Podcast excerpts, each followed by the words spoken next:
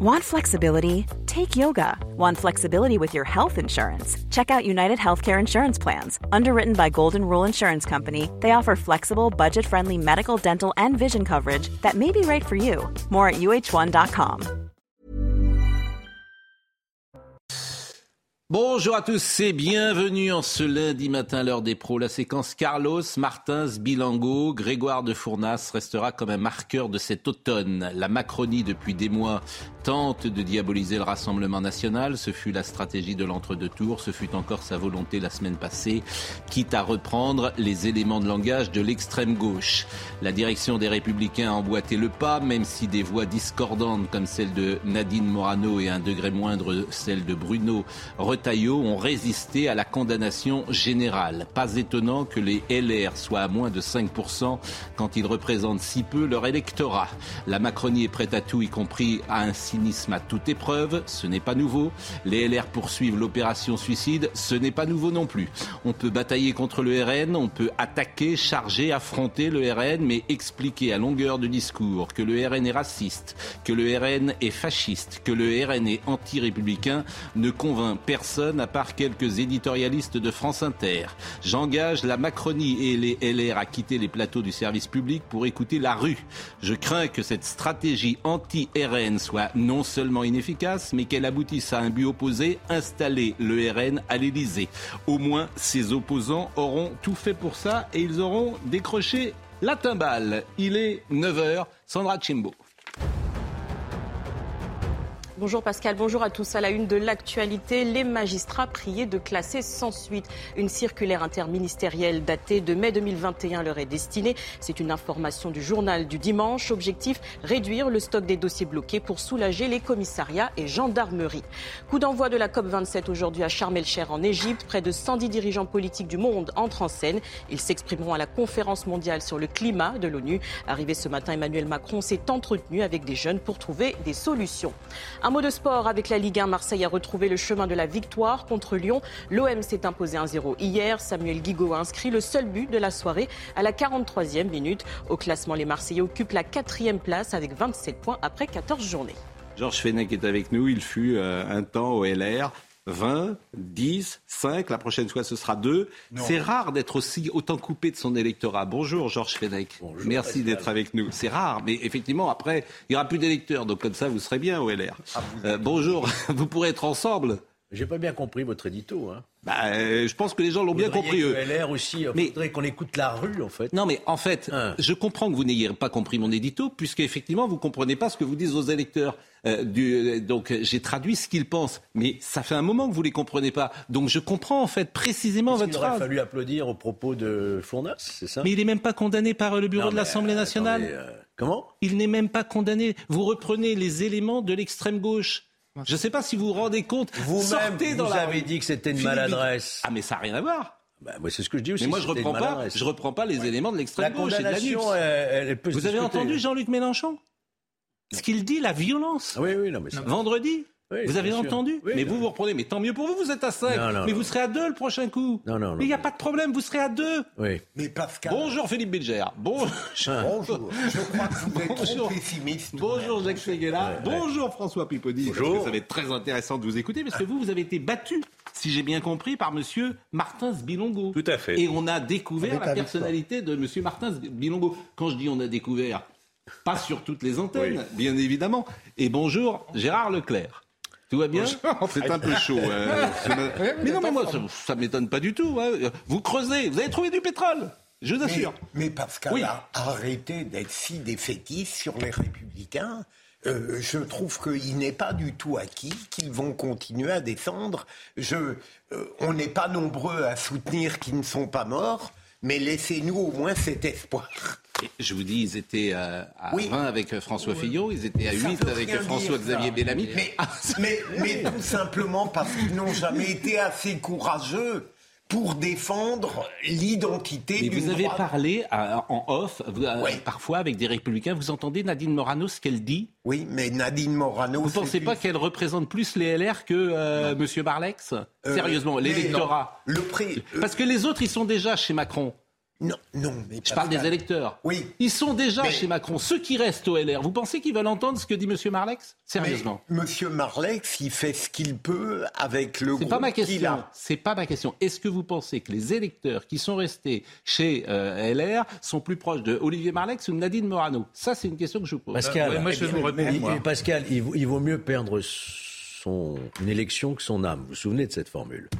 Ouais, Ah, à vous, vous avez tout moment- perdu. Ah bah, ça, et là, et là. écoutez, à- mais à partir grave. du moment Bon, où on on a- va voir de Vincent qui m'intéresse. François Pupponi est là. Mais vous oubliez une Oui. chose, c'est qu'une grande, enfin un très grand nombre, et même une Oui. majorité d'élus locaux sont des LR. Et ces élus locaux LR, je suis pas sûr qu'ils soient plus proches de Nadine Morano euh, que de. Sont majoritaires au Sénat. L'avenir LR, il est dans un rapprochement euh, avec euh, les marcheurs. Ah non, il n'y a pas ah non, y a pas justement pas. Il n'y a Ah, pas, aura pas d'autre possibilité Ah pour sauver ce parti. Sinon, ils Oui. Ah non, mais merci. Désolé. Il y a deux fronts l'accord de gouvernement qu'a proposé bien euh, sûr. Nicolas Sarkozy. Non, Bien sûr. Bah oui, ben, Et qui a très bien fait. eh ben, Ah, mais non, eh, ben, absolument. Ben, écoutez, c'est la seule non, idée pour sauver la barque. Eh ben, Arrêtez. eh ben, c'est pour ça que les gens parlent, c'est parce qu'ils sont pas Bien sûr. d'accord. Bon, voyons le sujet de Vincent Farandaz. François Pupponi est là, ça m'intéresse vraiment beaucoup qu'il soit là ce matin parce qu'il va nous parler de Monsieur Martin ce Bilongo. Voyons d'abord le sujet de Vincent Farandaz qui synthétise d'abord le bureau euh, national de l'Assemblée nationale qui n'a même pas sanctionné Monsieur euh, de Fournas pour des raisons euh, de racisme. Tumulte. Il a dit c'est tumulte. L'hypocrisie Non, non. totale de cette séquence, l'hypocrisie. Mais je l'assure, ça va être dévastateur. hein, Oui, pour, ça, je confirme. Dévastateur La pour, motivation est bancale. pour- Parce que les gens, ils se disent, ils nous prennent pour des imbéciles. hein. Dévastateur. Écoutez euh, Vincent Farandez. Donc je vais vous demander euh, de vous prononcer. Dans une ambiance pesante, la quasi-totalité des députés présents dans l'hémicycle votent l'exclusion temporaire de Grégoire de Fournas. de se lever. Je vous remercie. Je demande à ceux qui sont contre la censure de bien vouloir se lever. Seul le groupe Rassemblement national se prononce contre. Grégoire de Fournas est donc interdit de participer aux travaux de l'Assemblée pendant 15 jours. Son indemnité parlementaire est amputée de moitié pendant deux mois. Carlos Martins Bilongo s'en satisfait pleinement. On est, euh, moi et au nom de mon groupe, soulagés. C'est la sanction maximale. C'est la deuxième fois qu'elle est euh, prononcée. Et c'est une bonne chose parce que c'est ce que nous souhaitons. Et elle a été donnée à l'unanimité. De son côté, le Rassemblement national et Marine Le Pen en tête fait bloc derrière Grégoire de Fournas. À partir du moment, si vous voulez, où il considère que l'idée politique euh, euh, doit être condamnée, eh bien, on s'éloigne totalement de la liberté d'expression, de la démocratie euh, et, et accessoirement euh, de- du fondement même de cette Assemblée nationale qui est précisément de débattre des idées politiques. Le député du Rassemblement national souligne par ailleurs une décision injuste, mais précise qu'il respectera la sanction qui lui est imposée. Salut, il arrive avec quelques secondes de, de retard de Dylan Slama. Vous êtes avocat. Euh, un homme a été condamné vendredi euh, dernier à Pontoise à 8 ans de prison pour avoir en 2017 dans le Val d'Oise violé une fille de 11 ans qu'il avait jugée consentante. Et vous êtes l'avocat de cet homme de 33 ans. C'est un sujet qui nous intéresse. Écoutez Jordan Bardella ce qu'il disait ce matin sur RTL. Euh, c'est une, une incompréhension, évidemment, que euh, l'accusation de, de racisme ne tient pas. D'ailleurs, le bureau de l'Assemblée euh, ne l'a pas reconnu. Il a été sanctionné pour avoir créé un tumulte dans l'Assemblée, dans l'Assemblée nationale. Euh, en vérité, on est là devant une manipulation extrêmement malhonnête de la part de nos, de nos opposants et une alliance un peu euh, étrange entre le gouvernement et, et la Nupes. Mais vous ne répondez pas à ma question, est une tentative d'intimidation prononcés, ces mots pour nous en parler. Non, qui est une, une- non parce que je, je pense que ça peut prêter justement à l'incompréhension. Mais euh, on est dans un débat parlementaire où il y a, si vous voulez, pendant des heures et des heures, des débats, des députés qui s'interpellent les uns les autres. Donc ça a pu créer une incompréhension, je le conçois. Mais il n'y a eu aucune accusation de racisme. Grégoire de Fournas a indiqué en disant qu'il retourne en Afrique, il parlait du bateau euh, de migrants en question, qui était le sujet de l'intervention. Je retiens que le bureau de la- de l'Assemblée nationale n'a même pas retenu cette accusation de racisme. Je le retiens. Même pas, c'est que lui Bon. le dément. Donc à partir du moment où il y a un doute, personne ne sait, personne ne peut dire, personne n'est dans la tête euh, du Sauf député. que l'espace médiatique explique depuis. euh, Ah, il y a- disons mais qu'il y a un doute sérieux. Ils auraient Mais- pu. mais non. Enfin, je- sur la condamnation, moi, je suis, enfin, je suis assez catastrophé en ne faisant que du droit. Moi, je, je condamne les, les propos qu'il a pu tenir sur la forme et sur le fond. Mais sur- au, au- au terme juridique, l'Assemblée nationale, normalement, selon moi, ne pouvait pas condamner ce député. Pourquoi? Il le condamne parce qu'il aurait provoqué un tumulte. C'est-à-dire qu'à partir d'aujourd'hui, quand vous êtes à l'Assemblée nationale, que vous dites quelque chose qui ne plaît pas aux autres, les autres descendent ce qu'on appelle au plateau euh, devant le, le bureau de la, du président et le président dit bah, ah bah ce député a provoqué un tumulte, donc je le sanctionne. c'est unique. En fait, ce manque, jamais c'est- arrivé. C'est ce qui manque juridiquement. Voilà. C'est pour ça que je trouve que cette décision elle est bancale. Et pire, pire que c'est ça, l'élément intentionnel. Voilà. pas Et pire que ça, si je peux C'est-à-dire il n'a pas eu l'intention de provoquer. Voilà. Mais- Mais si, je- si je peux me Ouais. permettre, juste pour finir, l'article 26 de la Constitution interdit qu'un député qui, dans l'hémicycle, dit quelque chose soit sanctionné. En fait, donc, c'est donc, un- juridiquement, ça ne tient pas, ouais. et c'est une faute politique. selon Et moi. Madame Braun-Pivet ne tient pas son assemblée. Ah, c'est clair. En fait, c'est ce que j'appelle un piège à com. Rien ne sera arrivé si le député, quand il est sorti, quand il a donné sa première interview, euh, a- s'était excusé, avait dit mais c'est- je sais pas du tout ce que je voulais dire. C'est ce qu'il a dit. Mais il l'a dit. Il l'a dit, Jacques, c'est exactement ce qu'il a fait. Mais, mais il a refusé. Il l'a fait tout de suite. Il a refusé de s'excuser. Il fallait dire. Mais- s'excuser de m'excuse quoi Auprès de ceux qui ont mal interprété la chose. Mais c'est ce qu'il a fait. Et ça ne serait pas allé plus loin. il l'a fait C'est- tout de suite. il y a eu une faute- Mais c'est ce qu'il a fait, Jacques.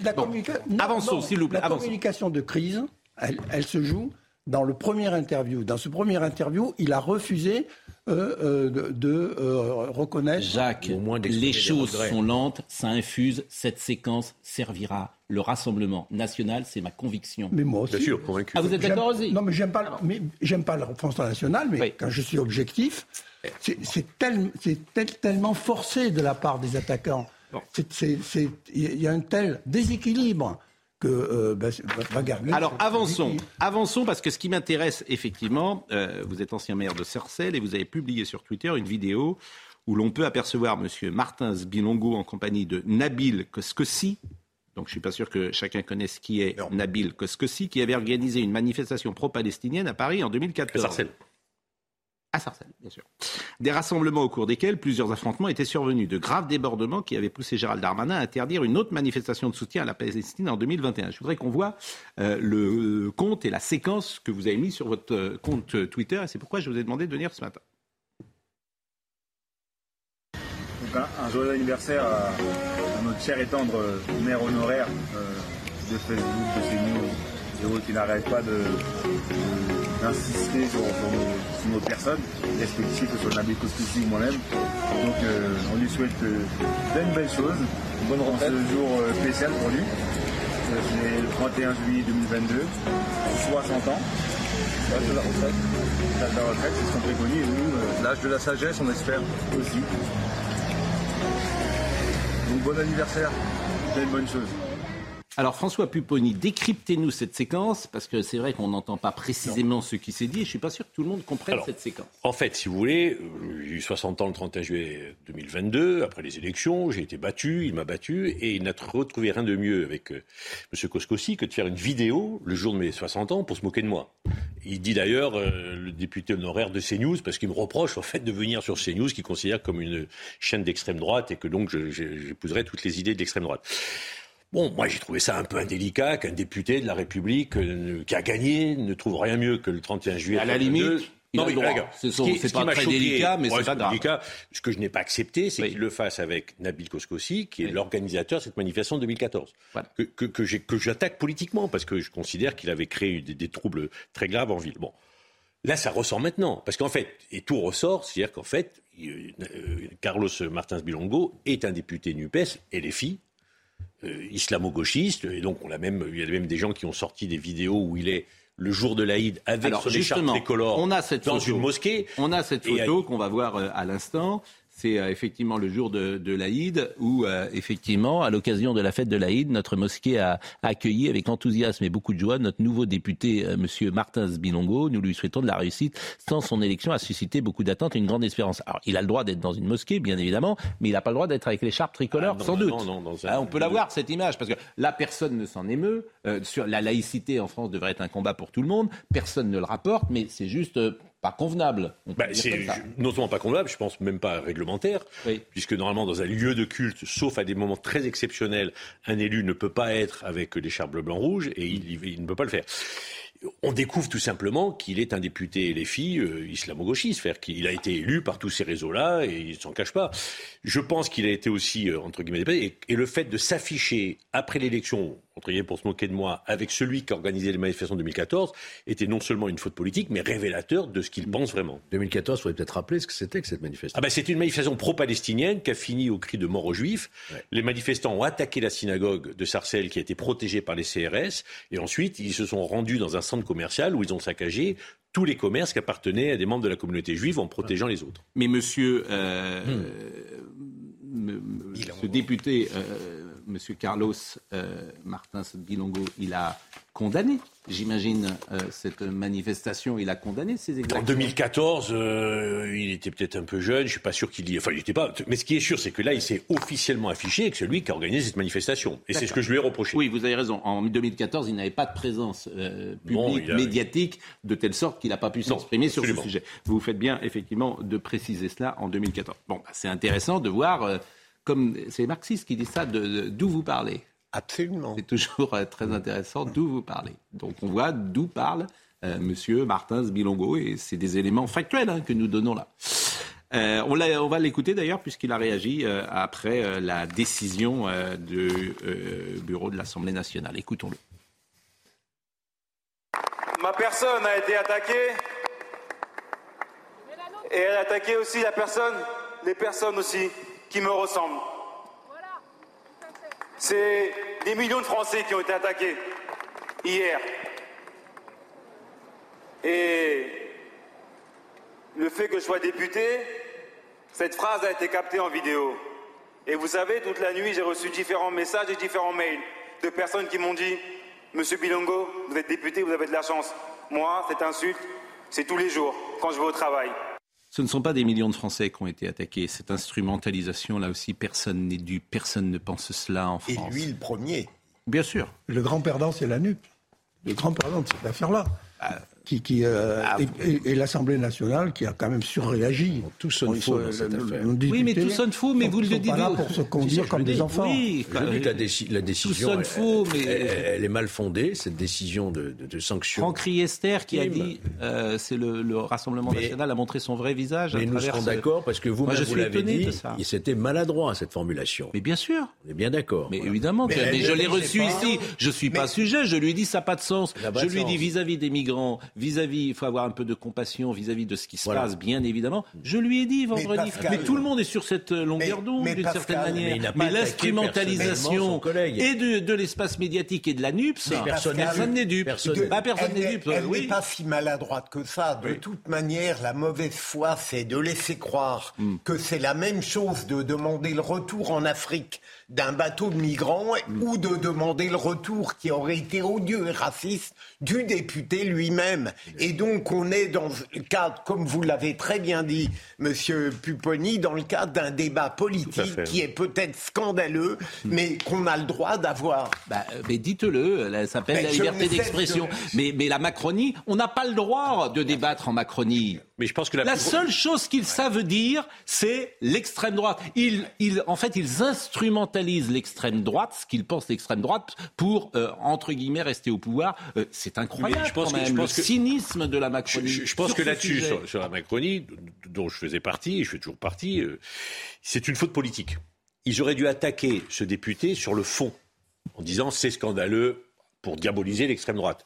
Le faire sanctionner à l'Assemblée nationale est une faute qui va marquer. Grave. Parce que, je répète, c'est, moi c'est la première fois qu'un député est condamné pour avoir exprimé une idée dans Le l'hémicycle. député a tort. Il a été condamné à tort. Oui, attends, mais, mais il était condamné C'est parce parce qu'il a, qu'il il a, disait. il a- il a exprimé une opinion. Et ça, je pense que pour notre démocratie, Moi, c'est extrêmement grave et, ça vous- marquera une date. Vous Moi, êtes éloigné de la Macronie, parce que si vous trouvez que le député a été condamné à tort, c'est pas ce que j'ai entendu. Je vous signale que Emmanuel Macron a fait dire qu'il avait été choqué. Oui, vous vous rendez compte mais- je- en, en Il a attendant, fait dire. en Mais- mais- attendant mais je pense pas que la Emmanuel Macron, même si je le défends, aurait mieux fait de se taire. Parce que, ah, il aurait mieux fait de se taire. Oui, excusez-moi, je ne suis pas d'accord avec vous. Dans ce cas-là, dans ce cas-là, et Dieu sait que je l'aime, je me battrai pour lui. Non, je suis, Mais voilà, je personne suis pas ne d'accord avec vous. Je Ah, pense que la parce que ça a envenimé les choses. Excusez-moi, je trouve que la phrase est choquante. Oui, mais on la condamne politiquement. Pourquoi, Gérard Mais non, parce que Bah, euh, réponds. parce qu'elle disait euh, Emmanuel Macron, va savoir qui était Oui, choqué. mais Euh, pourquoi bah oui, Oui. la phrase est choquante. Mais pourquoi Bah tout simplement parce qu'au moment où vous avez encore, euh, je crois sur une année, plus de, de 1000 personnes, des femmes, des enfants qui meurent noyés dans la Méditerranée,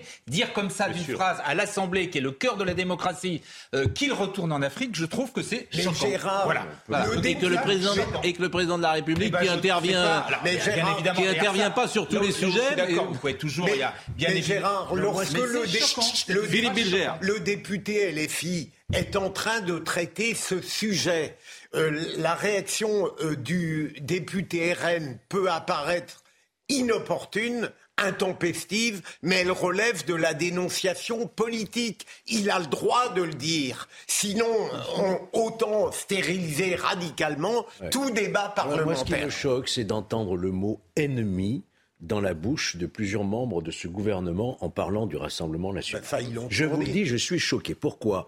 Parce qu'ils ont été élus démocratiquement, qu'ils soient des adversaires. Mais ça, c'est oui, évident. qu'il faut combattre. Mais les considérer comme des ennemis, alors que 43% Mais des Français ont voté pour Marine C'est Le leur Pen. stratégie du il y a un deuxième tour. de Et comme Emmanuel Macron a été élu avec ses stratégies, il pense que c'est le mojo. Son seul truc politique, c'est de dire le Rassemblement national, c'est euh, l'extrême droite, c'est des fascistes, c'est des nazis. C'est un Voilà. adversaire politique, mais donc ça ne peut pas être considéré. C'est la seule chose qu'il sait dire. filles, euh, France, ils François sont mais- sortis de l'arc républicain. Le voilà. fait de dire que c'est des Non, ennemis. c'est- je pense que le, le gouvernement et la majorité, et pour le coup le président de la République, f- ont fait une erreur politique majeure.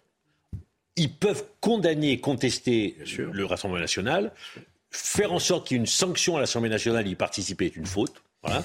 Et deuxièmement, la manière dont ils le, fait, dont ils le font n'est pas la bonne. et je suis convaincu que ça a permis à Marine Le Pen et à Bardella, lors du congrès du Rassemblement national, de dire nous sommes bâillonnés.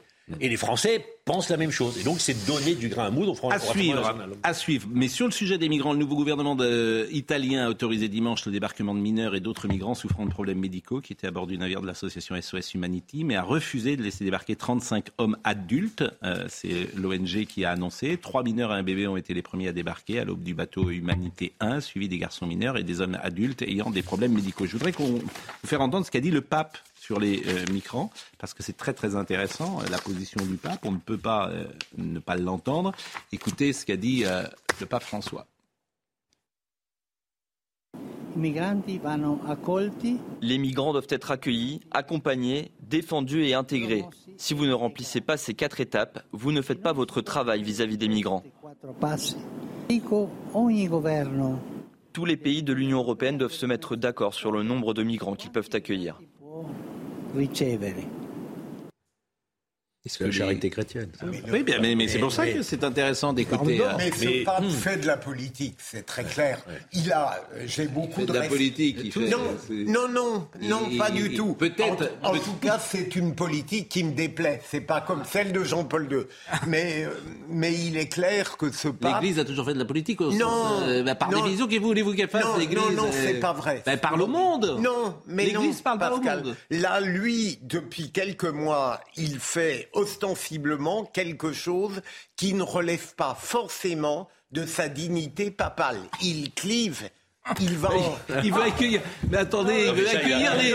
Il veut accueillir, Il vous êtes extraordinaire. Mais on lui a, on lui a- non, mais on ne lui a pas demandé, on ne lui a pas demandé de se prononcer sur la politique des États. Mais Euh, c'est pas ce qu'il dit. Il dit, il, re- Il a raison Il dit. Il, Il il il reprend ce que tout catholique bien doit faire dans sa vie, Évidemment. c'est aider les plus déshérités. Les Ah bon Il- Bah, il- bah, il- il dit ah quelque bon, chose. vous dites, bah, ah bon, le, le catholique, c'est une espèce de naïf éperdu euh, face à un monde dangereux. Bah, quand il lui dit de tendre l'autre joue, oui, par exemple. Ah bah, alors, naïf, ça n'a-. Ça, je sais pas naïf. si vous l'êtes, mon Mais cher moi, Pascal. Moi-même, je n'ai jamais tendu l'autre joue et je crois. Non, mais ce que dit le pape- Mais je suis très pêcheur. Ce que, ce que dit le, ce que dit le pape est très important. Il dit à la fois il faut les accueillir et il termine en disant il faut les intégrer. Oui. Bien sûr. Et oui, mais c'est ce que ne font pas les États. C'est-à-dire Oui. qu'ils les accueillent, Mais vous avez raison. ils les lâchent dans la nature, ils ne les intègrent pas. Et puis, éven- éventuellement, il faut les renvoyer. Une pause. pour ceux qui font des ne respectent pas nos règles. Une pause, une première pause. Alors, euh, dans une seconde, on va revenir et nous allons parler avec Dylan Slama, qui est avocat.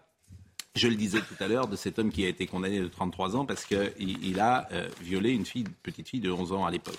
Elle en a d'ailleurs 17. Bon, je sais bien que euh, chaque personne doit avoir euh, un avocat, bien évidemment. Mais et c'est vous qui avez demandé de venir en plus sur ce plateau. vous, vous, allez voir que dans ce dossier, les apparences sont trompeuses et ça me fait un petit peu penser à ce qui s'est passé à l'Assemblée. je, vous expliquerai pourquoi, mais je pense que les apparences. Je veux bien que vous m'expliquiez euh, que les euh, comment dire que c'est trompeur, mais si j'ai une fille de 11 ans et qu'elle a été violée par quelqu'un qui en a 25, ça va devenir un sujet pour moi. Ça, je vous le dis clairement. Ça, va devenir. Et pour tous ceux qui nous écoutent. qu'il a droit à un avocat. mais c'est pas. Mais c'est pas. Non, mais évidemment qu'il a droit à un avocat. Au-delà de ça, il faut savoir ce qui s'est passé. Parce que mais écoutez, ce qui s'est passé. Moi, mais j'entends, je vous le dis, puisque vous êtes venu, j'entends. Mais quand vous commencez en me disant. Euh, les, les, les, données sont trompeuses. Oui, bon, oui les avances sont trompeuses. Non, mais je m'en tiens. Bien sûr. Je m'en tiens. C'est une dans son droit. Oui, mais vous, avez, tous les droits. vous avez tous les droits. Mais euh, vous me permettez simplement d'avoir la remarque que j'ai faite. Mais, vous mais nous marquons une pause. Parce que c'est un sujet passionnant que le non-consentement. Évidemment, quelqu'un en dessous de 15 ans n'a pas de consentement. C'est ça la réalité. Il n'y en a pas. C'est la loi. C'est la loi, et puis c'est une question de bon sens. Oui, mais encore faut-il le savoir. Euh, ah tout à l'heure, on parlait ah du caractère intentionnel. On en reviendra ah dans, dans bah, Moi, je sais que vous n'avez pas 11 ans en vous regardant, par exemple. La pause. Vous savez quel âge j'ai? Oui. Il a ses fiches. Il est 9h30 pile, Sandra Chimbo. Les arnaques se multiplient sur WhatsApp à l'approche du Black Friday. Le site d'Air France en fait les frais. Des liens et des offres frauduleuses sont envoyés via vos contacts et à leur insu. Si vous, vous êtes concerné, vous pouvez le signaler sur le site de la CNIL, signal-spam.fr. Valérie Pécresse demande à la RATP de revenir à 100% de l'offre d'avant Covid. Elle décrit une détérioration du service et du lien de confiance avec la société. La présidente de la région Île-de-France appelle Jean Castex, patron pressenti, à peser de son poids politique auprès du gouvernement. Kiev et Kherson sans eau ni électricité après une frappe ukrainienne. Trois pylônes en béton portant des lignes à haute tension ont été endommagés hier. À Kherson, les autorités d'occupation russe dénoncent une attaque terroriste. Elles prévoient un retour à la normale dans la journée. Dylan Slama est avec nous, je le remercie grandement. Il est avocat, je le remercie évidemment d'être avocat et de défendre ceux qui doivent être défendus et puis d'être avec nous ce matin pour un sujet délicat qui nous a intéressés, qui est cette affaire de non-consentement. Un homme de 33 ans a été condamné, c'était vendredi à Pontoise, à 8 ans de prison pour avoir en 2017 dans le Val d'Oise violé une fille de 11 ans qu'il avait jugée consentante. Je vous propose d'écouter Sandra Buisson. L'accusé a été condamné à une peine de 8 ans de prison, une décision juste, a souligné l'avocate de Sarah, violée à l'âge de 11 ans par un homme qui en avait 28, selon le verdict prononcé ce vendredi. Pour la Cour criminelle, les actes sexuels qui ont été imposés à la jeune adolescente en avril 2017 ont constitué une effraction physique et psychique dont elle garde encore des séquelles et l'accusé ne pouvait pas ignorer, selon les magistrats, qu'elle était alors une très jeune adolescente, lui qui était à cette date père d'un enfant euh, de 9 ans, un point qu'il conteste toujours. Écoutez euh, son avocat à notre micro. Tout le monde s'accorde à dire d'ailleurs euh, que physiquement, cette fille qui avait 11 ans et 10 mois au moment des faits avait l'air bien plus âgée. Donc il y a beaucoup d'éléments qui permettent de comprendre que mon client ne pouvait pas connaître l'âge réel. Pour les experts et pour la Cour, l'âge réel de Sarah était rapidement perceptible quand on échangeait avec elle. À 11 ans et 10 mois, a lancé le président dans la motivation du verdict, elle n'avait pas la maturité suffisante ni le discernement nécessaire pour consentir à la relation sexuelle, contrairement au dire de l'accusé, qui a donc abusé de sa vulnérabilité selon la Cour. Pour la justice, les actes sexuels ont donc été obtenus par contrainte morale et par surprise, ce qui caractérise le viol le délai pour faire appel de cette décision est de 10 jours. Vous donnez la parole à M. Slama. Je vous propose d'écouter Emmanuel Piette, qui était présidente d'un collectif féministe. On est quand même très contente que soit reconnu le viol euh, de, de la jeune fille, parce que c'était une petite fille à l'époque, elle avait 11 ans, euh, elle n'avait jamais eu d'expérience sexuelle, elle ne savait même pas ce que c'était que les histoires sexuelles, donc elle a été sidérée. Elle lui avait dit qu'elle avait 11 ans, elle lui avait montré son cahier de texte, donc c'était bien que ce grand gars de 28 ans à l'époque euh, comprenne que c'était pas comme ça qu'on faisait, quoi. Est-ce qu'il a compris? Pas sûr. Pas sûr, parce qu'il a continué à maintenir que euh, elle faisait beaucoup plus que son âge, qu'elle lui avait pas dit son âge, qu'elle lui avait pas montré son cahier de texte, et que euh, elle avait, elle avait eu donné l'impression d'être consentante. Dernier élément, l'avocate, cette fois, de cette toute jeune fille, euh, Karine Delbord, Debord. Ça a été long, ça a été éprouvant, comme tout parcours pour les victimes de viol. C'est encore une enfant, c'est une enfant de 17 ans. Évidemment, c'est un soulagement et c'était une décision qui était attendue et, qui est juste. Maintenant, c'est une enfant qui est traumatisée, donc elle présente encore un état de dissociation qui fait qu'elle est dans un état d'anesthésie euh, émotionnelle qui est tout à fait visible. Donc euh, la décision d'aujourd'hui est très bien euh, accueillie par la famille, elle nous paraît juste. Et ça a été l'issue quand même d'une procédure qui a été très très endurante pour tous, qu'on a tenue à bras le corps depuis cinq ans et demi. Karine Dibolt, avocate de Sarah. Donc, monsieur euh, Slama, vous défendez, vous, celui qui a été condamné, et votre ligne de défense, c'est de dire qu'il ne pouvait pas connaître l'âge de cette euh, jeune fille qui avait 11 ans et 10 mois, dites-vous, ce que je trouve toujours euh, assez étrange de rajouter ces 10 mois, mais peu importe. Quel âge pensait-il qu'elle avait alors, s'il ne pensait pas qu'elle avait 11 ans? Il a dit qu'il pensait qu'il avait entre 16 et 17 ans. 16, 17 ans, 18 ans. Alors, je vais vous dire, euh, il y a beaucoup de témoins. C'est ça, en fait. Je parlais tout à l'heure d'apparence trompeuse, un peu comme dans le dossier dont on a parlé euh, à l'Assemblée en, en, début d'émission. Euh, beaucoup de témoins, à commencer par son père, sa mère, des professeurs. Tout le monde dit qu'elle faisait plus vieille, plus âgée que son Vous connaissez des gens de 11 ans qui font 18 ans? Parce que moi, j'en connais pas. Des, des, des, des gens de 11 ans et 11 mois qui peuvent faire 16 ans, oui, c'est possible, tout à fait. Déjà, 16 ans, c'est pas 18 ans. Bah mais, oui, mais, 16 ans. Euh, mais, mais 11 ans, 16 des gens. C'est un âge auquel, auquel on peut être consentant. Écoutez, des gens de 11 ans qui, euh, qui font 16 ans ou 17 ans, je n'en connais pas, mais peut-être que vous en connaissez. Moi, je n'en connais pas. Mais je, non, mais des jeunes filles admettons de. Que ce, admettons que ce soit rare. Est-ce que vous pouvez affirmer que Oui. cela n'existe pas? Ah, je pense que ça n'existe pas. Des Eh gens de je 11 ans qui font vous 17 ans. trompez, parce qu'il y a eu des euh, je- pense par que ça, n'existe sait pas. par Oui. ailleurs dans ce dossier que À cet âge-là, ça n'existe pas. on sait par ailleurs que euh, cette jeune fille de Mais 11 c'est curieux comme ligne de. Est-ce que vous trouvez que c'est une ligne de défense Mais écoutez, justement, je, vais parler d'un dossier que, que- que peut-être vous connaissez. Euh, c'est la ligne de défense de Ribéry qui, lorsqu'il a couché avec Zaya, qui était une prostituée mineure, a été relaxé. Pourquoi il a été relaxé? Parce qu'il ne pouvait pas connaître son âge. C'est la même ligne de défense. Et ça n'a rien à voir. Mais pourquoi c'est Mais parce que parce que. euh, Pourquoi est-ce que ça n'a rien Alors à voir? je vais vous répondre parce qu'onze ans c'est une enfant, alors que Zaya, elle avait euh, 17 ans, je crois. C'était à quelques mois. Ça n'a rien à voir moralement principe. ce que vous Non, dites. Bah, je vous dis, vous me posez une question. Non, mais le principe, non, il faut- il faut non, une enfant personne. de 11 ans. Mais, mais là, vous vous reposez, excusez-moi, vous vous reposez sur l'image que vous faites d'une fille de 11 ans et 10 mois. Moi, je vous dis que dans ce dossier, beaucoup d'interlocuteurs, le professeur, les parents disent qu'elle faisait plus et elle-même, elle-même a, a déclaré en audition qu'elle avait déjà menti sur son âge pour se vieillir. Mais Bah, elle était vierge, hein. On ne le sait pas. Bah, si, elle était vierge cette jeune fille. C'est- Non, non, puisque- mais c'est ce qui a été dit, a priori oui, mais euh, on Bah, ne a le sait pas. priori, pourquoi vous dites ça? Ben, Parce qu'on n'a pas d'éléments, parce qu'on sait que c'est elle Bah, qui l'a elle- c'est suivi. ce qu'elle dit quand même. Ah Elle, oui, elle c'est ce le qu'elle dit, mais bien sûr qu'elle le dit. Mais c'est pas parce Enfin, qu'on dit je- quelque chose que c'est- vrai. Non mais, c'est- non mais écoutez, non mais moi, on- j'ai pas de raison de ne pas la mais- croire. Mais, à 11 ans, je- à, à 11 ans, euh, effectivement, euh, je n'ai pas de pourcentage à vous donner, mais j'imagine qu'une très grande majorité. Mais on n'est pas en train de faire des statistiques, Pascal Pro. Ce qui compte, c'est pas l'essentiel. Ce qui compte, c'est pas est-ce que 90% des enfants de 11 ans ont l'air d'avoir 11 ans. Est-ce qu'il en existe 5% qui ont l'air d'avoir 16 ans? C'est tout. On est sur ce 5%. Donc pour vous, cet homme aurait dû être relaxé. Mais pour moi, cet homme, à partir du moment où il ne connaît pas l'âge de la fille avec qui il a eu un rapport, rapport qui n'est pas matériellement euh, contesté, oui, il doit être relaxé.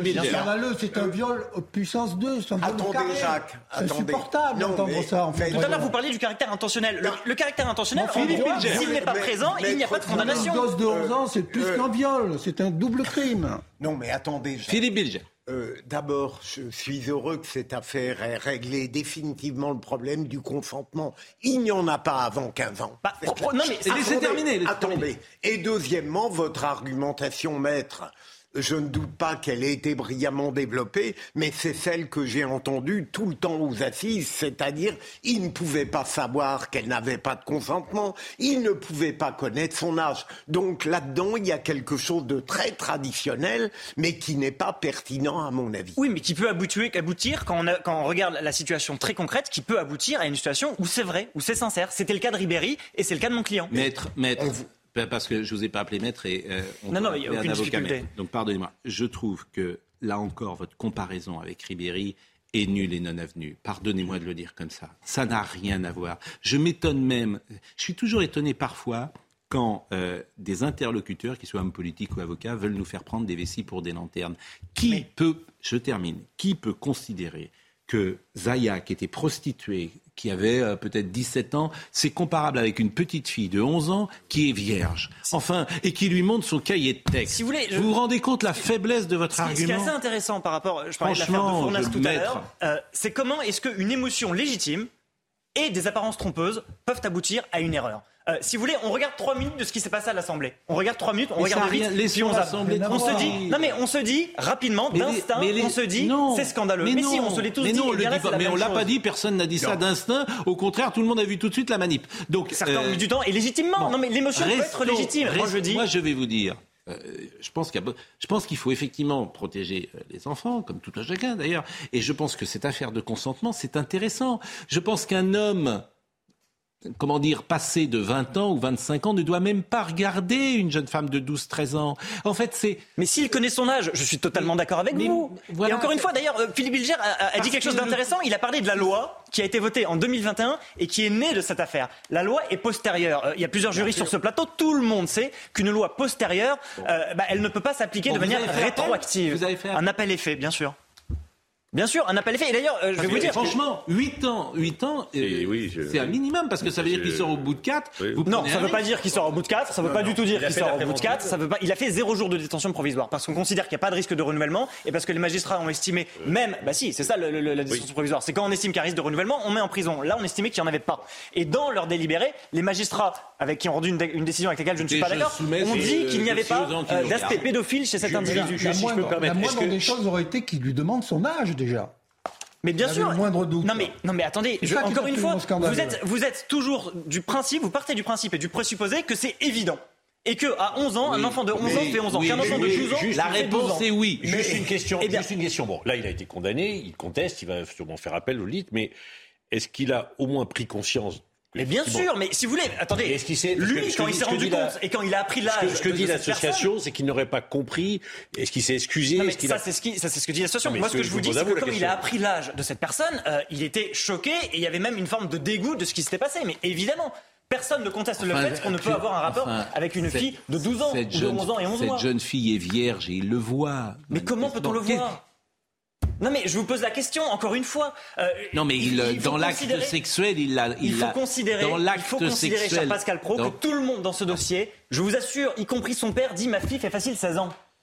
Non mais euh, des professeurs disent cela. Bah, écoutez, manifestement, les, manifestement les magistrats n'ont pas suivi votre défense. Ah oui, mais je suis d'accord, et c'est pour ça qu'il y a appel. On a eu trois jours de débat et la défense n'a pas été suivie. Euh, je suis d'accord. Moi, je pense aussi parce qu'il y a une pression médiatique. Je pense parce qu'il y a une pression médiatique qui est importante. Et euh, l'avocat général qui a requis a dit sachez que votre décision sera scrutée par la société. Bah, une décision n'a pas à être scrutée par la société. Je, voudrais juste parler. C'était aux assises, hein? C'était en cour criminelle. Donc, criminelle, cour criminelle. Cour criminelle, c'est-à-dire sans jury d'assises. Cinq magistrats Il n'y avait pas de jury. Cinq magistrats Mais parce qu'on a, on ne dépassait pas une certaine. Je, je voudrais juste dire deux, deux petits choses. La première chose, c'est que ce sont des faits d'avril 2017, donc avant MeToo avant le livre Le consentement de Vanessa Springora et avant la prise de conscience de la société. Et malgré tout, une prise de conscience légitime et normale, mais il a été jugé, si vous voulez, avec des regards d'individus qui ont eu cette prise de conscience. Euh, si vous voulez, il faut se rappeler qu'à une époque, François Dostolto avait dit un enfant euh, doit pouvoir avoir des rapports avec la personne de son choix. En 1975. non, plus récemment que ça. Et puis, regardez, et puis regardez les incestes de Gainsbourg, et puis regardez euh, tout un tas de choses beaucoup plus récentes. La cause est indéfendable. Et la, et la Monsieur Slama, on parle d'il y a 40 ans. Avant même MeToo, la société avait beaucoup changé sur ces bah, Pas tant que ça, sinon, euh, mytho, c'est la société, c'est toujours les autres. C'est toujours la société a changé. Moi, j'ai pas changé, j'ai toujours eu le bon avis, mais les autres ont changé. C'est toujours ça qu'on dit. Les autres ont pris conscience. Moi, je l'ai toujours su. Mais bah, non, écoutez, en tout cas, c'était bien d'entendre une autre Quand je vous écoute, maître Slama, je me félicite de n'être jamais devenu avocat. Et, Parce que, en vrai, ah, mais absolument. Mais alors que vous avez du talent, le rapport de l'avocat avec la vérité est toujours biaisé. Une, dernière, phrase. Je suis désolé, là, ce que vous dites, c'est une. Mais il a raison en plus. il, a évidemment raison. Il, non, il parle comme magistrat. Mais je veux. Mais non. Tout le monde a droit à un avocat. merci pour, merci pour cette banalité. Merci pour cette banalité. Non, mais attendez. Merci pour cette banalité, cher Gérard. Bien sûr que tout le monde a droit à un avocat, mais on a le droit de dire aussi que le rapport de l'avocat à la vérité est biaisé. Mais moi, j'aurais jamais pu être procureur et poursuivre des gens. Chacun son métier. Une phrase. Vous auriez été un bon procureur. Une phrase. Au début de l'affaire DSK, au début de l'affaire DSK, le magistrat a dit une phrase. Le magistrat, au début de l'affaire Carlton, a dit une phrase. Il a dit, et je pense que vous pourrez être d'accord, le tribunal n'est pas le gardien de l'ordre moral, il est celui du droit et de sa bonne application. On est d'accord là-dessus. Sur ce fondement, Dominique Strauss-Kahn a été relaxé. Je pense qu'on n'est pas là pour faire de la morale, on est là pour faire du droit. Je suis en droit, il faut du caractère intentionnel. S'il n'y a pas le caractère intentionnel, l'infraction n'est pas constituée. Point. Eh bien, pour moi, elle l'est quand euh, tu abuses d'une jeune fille de 11 ans. si on le sait. Votre, votre parcours euh, professionnel est intéressant. Je crois que vous avez été formé par Éric Dupont-Moretti et Antoine Veil. Est-ce que c'est vrai? J'ai Oui, tout à fait. J'ai rejoint ce cabinet, ouais. Alors là, j'en parle, je, je, m'installe à mon compte, mais effectivement, j'étais dans, on, doit surtout avoir une... C'est-à-dire que vous avez, aujourd'hui, vous avez, quand vous dites vous relancez le cabinet, pourquoi vous le relancez? Non, non, je fonde mon cabinet. Ah oui, vous fondez, mais vous avez travaillé avec Éric Dupond-Moretti. Tout à fait. Bon, vous trouvez que c'est un bon ministre de la Justice? Euh, il y a des choses critiquables. Je pense que, par exemple, sur le positionnement sur l'affaire ce qui s'est passé à Fresnes, contredit ce qu'il a dit pendant toute sa vie d'avocat. Oui. Voilà. Après, il y a des choses qui sont euh, positives. Et vous avez euh, toujours des, contacts avec lui? Ah non, moi j'en ai aucun. J'en ai aucun. Non, vous non, vous, vous entendiez bien avec lui? Non, non, moi je travaillais pas avec lui. En fait, on s'est croisés. On je ah suis arrivé, il partait. J'ai pas eu l'occasion de dire un mot sur cette bon, affaire. Monsieur Fenech n'a pas dit un mot. Vous avez beaucoup parlé. Jacques, Jacques, Jacques, Jacques, vous avez beaucoup parlé. Non, mais je parle Jacques, moi. Justement, justement, il me semble qu'on devrait avoir une pensée commune pour la jeune fille. C'est quand même pour la victime. On doit avoir une pensée commune pour la. Mais bien, sûr. on aurait dû commencer comme ça. Tout à fait d'accord. Mais bien sûr. Très, très rapidement, ce que je vous dis, j'entends, j'entends les arguments d'un avocat et grâce à Dieu, il y a des avocats libres de leur parole dans ce pays. Pardon, euh, cher Philippe. Bah, euh, mais, euh, mais, mais j'entends l'élément intentionnel, c'est très important. Mais ce de déformer les mots qui ont été dits, ça me sidère. Il n'a pas dit ça. Il a dit que lui je ne voulait pas être avocat. Mais, vous faites semblant de pas. Je veux dire où Arrêtez, C'est comme à l'Assemblée, il n'a pas compris la phrase. J'ai les plus grands avocats comme ami et ça n'est pas injurieux. C'était assez indélicat de lui avoir dit ça. Mais pas du tout. Mais vous plaisantez. Je sais pas comment. Non, je ne me pas, j'aime bien les discussions franches, il faut des avocats, il faut des Mais merci pour ces poncifs, Georges. En tout cas, j'ai trouvé un Gérard Leclerc l'a entendu comme Mais Gérard, il n'a rien entendu. Gérard, il a confondu le besoin d'avoir un avocat dans toutes les causes avec le droit de dire que le rapport de l'avocat à la vérité est très dur d'être procureur et de devoir soutenir une accusation en ce que coûte, même lorsqu'on n'y croit pas. Monsieur Sabat, mais ça ne m'est jamais arrivé. Je donne la parole à Georges. Vous avez souvent requis S'il vous plaît. L'élément J'en ai requis beaucoup. Philippe, s'il vous plaît. Je donne la parole à Georges. Mais Georges Fenech et attendez, Georges Fenech et euh, notre ami Gérard sont désormais sur une ligne. Quand on dit quelque chose, c'est vous m'offensez. Ils sont sur. En fait, c'est deux wokistes. Tous les Et surtout, ils n'écoutent pas ce qu'on dit. Exactement. Trop attaché au droit de la défense. Pour allez-y, allez-y, Jean. Pardon. Allez-y. C'est toute ma carrière professionnelle. Non, mais d'accord, d'accord. Euh, je ne suis pas un obtus, moi, de, ah oui, de l'accusation. Ah oui, moi, euh, je le ferai. arrivé de requérir des acquittements. Mais moi aussi, mais moi aussi. On va pas se disputer. Mais moi aussi, Georges, arrêtez de vous présenter comme le parangon de l'humanisme contre moi qui ne le ferait pas. Il faut arrêter jamais, jamais, jamais, j'aurais même pas cette idée. Ah ben, tant mieux. C'est deux magistrats qui se baillent. Non, non, deux magistrats. Oui, parce que vous êtes un peu, pardonnez-moi, euh, vous avancez masqué. Fluctuant. Vous êtes un peu je suis attaché au droit de la défense. Vous avancez masqué, mais terminé. En tant que magistrat. Moi, la défense du droit comme maître Slama. Voilà. Bon, non, je vais simplement que ce que nous dit cette affaire, c'est qu'un homme d'une trentaine d'années, quand même, quand il est euh, avec une très très jeune enfant de 11 ans, dans le doute, il doit absolument s'assurer de son âge. Vous pouvez pas dire elle faisait un peu plus que ça. C'est pas possible. Voyez-vous, je crois que c'est ça qu'on doit lui reprocher, c'est ça que la, la Cour a retenu, c'est le fait que il a dit, il n'a pris aucune précaution. Je, suis d'accord avec vous sur le fait qu'on a changé de société. Dernière chose, vous, en appel, vous serez jugé par un jury populaire. Oui. Parce que l'appel, c'est juré populaire, alors que là, c'était cours criminel. Vous prenez un drôle de risque. Je vous le dis. C'est le risque de la justice. Oui, mais un jury hein. populaire aujourd'hui, avec 9 personnes qui vont se. C'est 9 personnes toujours ou... 9 plus 3. 9 plus 3. Plus 3 magistrats. Qui vont se retrouver dans le box. Je peux vous dire que votre client, mm. qui. Euh, l'appel, il est déposé ou pas euh, l'appel, l'appel est fait avec demande de mise en liberté. Bon, il, bah, risque combien Je serais vous, il a pris 8 ans, Il peut se retrouver 20 ans. Hein. Mais vous savez, s'il a pris 8, tout le monde trouve que c'est une peine qui est basse. femmes dans le jury. Ça interroge peut-être, et ça dit peut-être aussi quelque chose du contexte et de la complexité de ce qui s'est passé. Et en dessous des réquisitions. Et en dessous des réquisitions. Qui avait requis 10 ans. Tout à fait. J'entends bien, mais je, enfin, vous faites ce que vous voulez. Hein. Moi, je suis pas avocat. Mais euh, je, je, trouve que vous prenez un drôle de risque parce qu'il va être suivi ce procès et la pression médiatique elle va être encore peut-être plus forte. Eh bien, c'est pas normal. La, la, mais c'est pas normal. oui, mais c'est comme ça. Oui, mais c'est comme ça, malheureusement. C'est regrettable. C'est pas normal, mais c'est comme ça. Et franchement, si moi j'étais votre euh, client, euh, si j'ose dire, il y a peu de chances que je le sois en l'espèce, croyez-moi, vous êtes parce que vous, vous faites votre beurre là-dessus, si j'ose dire. Non, non, non. Je retire ma phrase. Non, non, non, non, non, Je retire, mais vous faites la pub. Vous faites. Je retire, je retire, je la retire. Vous faites un peu votre euh, pub, et c'est toujours le risque avec les avocats, mais il faut que vous pensiez à votre client. Hein. Vous savez, faut que vous pensiez à votre client. Moi, je dis toujours à mes clients, c'est vous qui décidez si vous faites appel, oui. c'est jamais moi. Oui. C'est jamais moi. C'est leur, c'est leur responsabilité. Oui. oui. je donne un conseil, les avantages, les inconvénients, comme mais, le fait euh, tout à l'heure. J'entends bien, mais pensez à votre client. Ah, mais je ne pense qu'à ça. Je oui, pense bah, euh, je trouve pas, justement, mais si vous me permettez. Parce que mais vous avez le droit de faire appel. mais, mais, mais les risques que vous prenez avec un jury populaire, c'est pas énorme. Mais, néanmoins, je vous remercie. Mais vous savez, il y a des acquittements qui sont prononcés parfois en deuxième instance, alors qu'il y a eu des peines prononcées en première instance. Hein. Je vous remercie. Je vous remercie. Vous savez, ceux qu'on a appelés les policiers qui ont commis des, qui auraient commis des viols dans le 36. Vous vous rappelez Ils ont pris 7 ans en première instance. Tout le monde a dit c'est peu. Ils ont fait appel. Ils ont été acquittés en appel. Une affaire. Alors que tout le monde a dit que 7 ans c'était une affaire très différente. Là aussi. Non mais sur le principe, on a une condamnation que des gens estiment faible, un appel qu'on estime risqué et un acquittement en seconde instance. C'est maître Slama. Vous. Je dis. J'entends l'avocat que vous êtes. Le point de vue je pense que tout le monde a compris. Le, moi, je ne vous connaissais pas. Que, la personnalité que vous êtes, forcément, tout le monde l'a compris. Bah forcément, vous, voilà, vous faites des avocats, faut qu'ils fassent parler d'eux aussi, euh, bien évidemment. Mais de temps en temps, client. Oui, oui, oui. Quoi. Pourquoi vous lui faites ce mauvais procès bah, euh, Vous avez le droit de. Moi, je vous dis vous l'invitez, Pascal, il vient, il, il explique. Mais je, Pourquoi vous dites qu'il fait sa pub je, je... Mais attends, mais, mais vous êtes. Mais moi, je prends la défense de l'avocat. Mais d'accord, l'avocat de l'avocat. Je prends la défense de l'avocat. Vous êtes avocat général partout, cher Georges, ou quoi Bon alors, alors, alors, je, je, je supporte pas. On, touche au droit Je suis d'accord. Il y a beaucoup de procureurs sur ce plateau. C'est pas si mal s'il y a deux avocats. Monsieur Slama, vous avez raison. Je retire euh, et, également euh, ce. Ah, le beurre, vous, l'avez retiré. Voilà, je, je l'ai retiré si vous voulez, mais. Bon, moi j'essaie toujours d'être plus près de ce que je pense. Vous pensez, mais je vous trouve avez que cette affaire, effectivement, un homme qui viole une fille de 11 ans, euh, pardonnez-moi, mais j'ai pas envie de lui trouver des circonstances atténuantes. Oui. Bon, je vous remercie en tout cas d'être venu sur ce plateau. Et on continuera et on suivra, bien évidemment, ce dossier qui nous intéresse. Et, et, et, et puis nous en remarquer une. Vous vous rendez compte, on n'a même pas parlé de la COP 27. Des choses quand même qui sont. Ah, pourquoi vous dites ça? Non, non, mais. Tant... Oui, il y avait un peu d'ironie.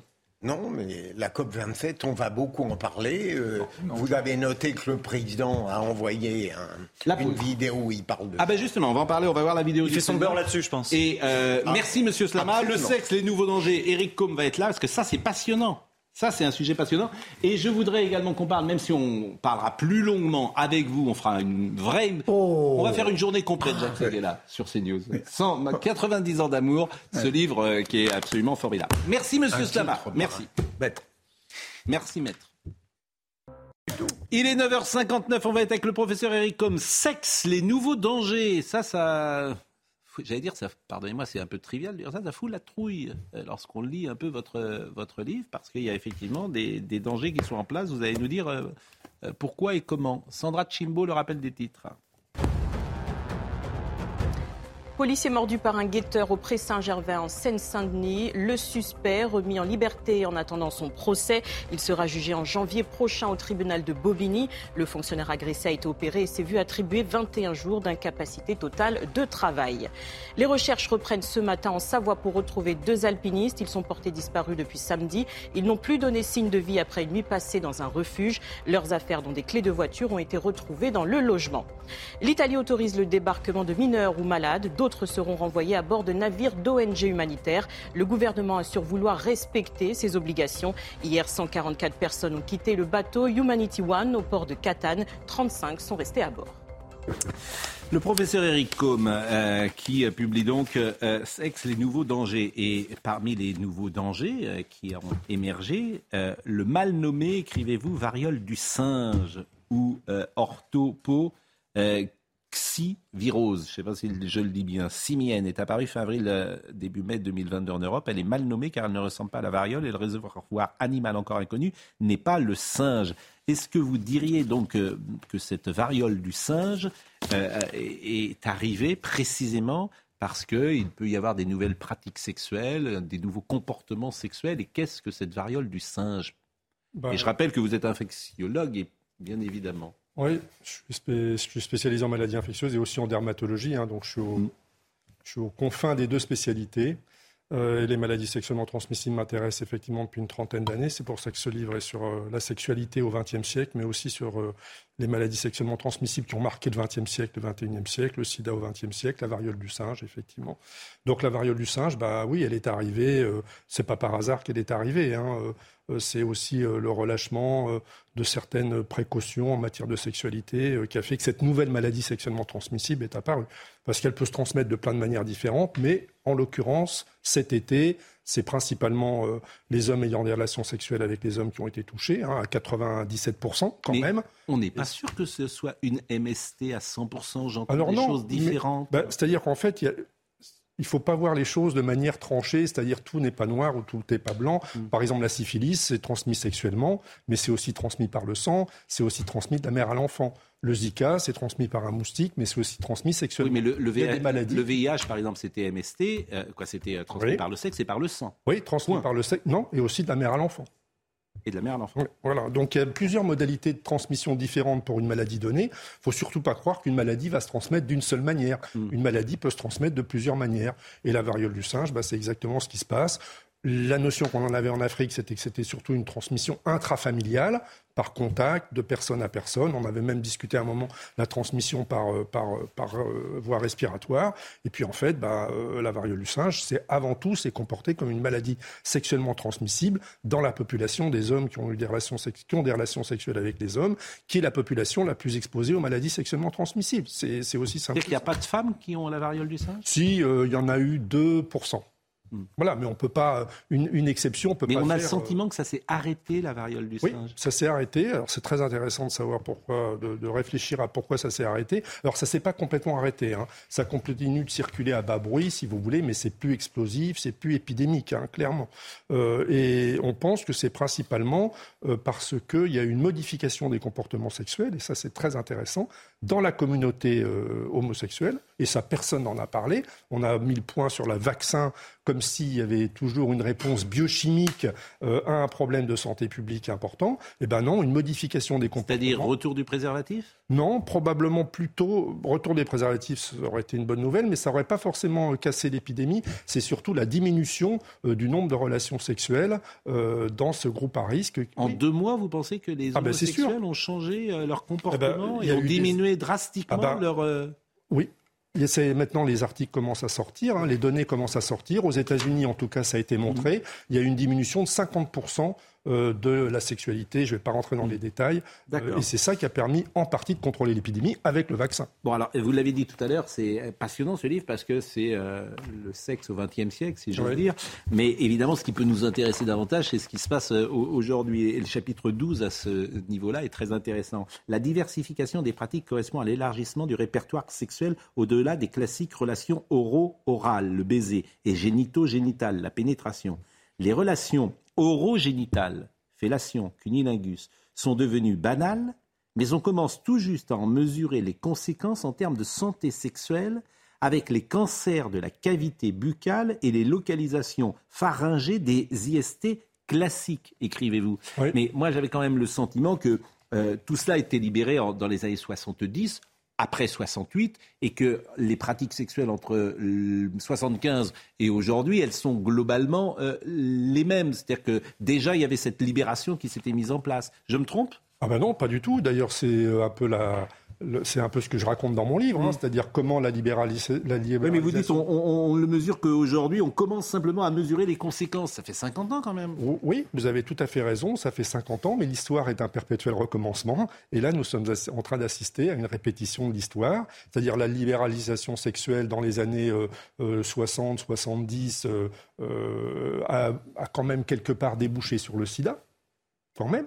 Et là, la libéralisation C'est terrible ce que vous dites. Bah oui, c'est terrible, mais malheureusement, euh, il faut quand même bien appeler un chat un chat, si vous voulez. Je suis désolé, mais euh, le, sida n'a pas émergé euh, comme ça par hasard. Et là, la variole du singe n'a pas non plus émergé par hasard. Oui.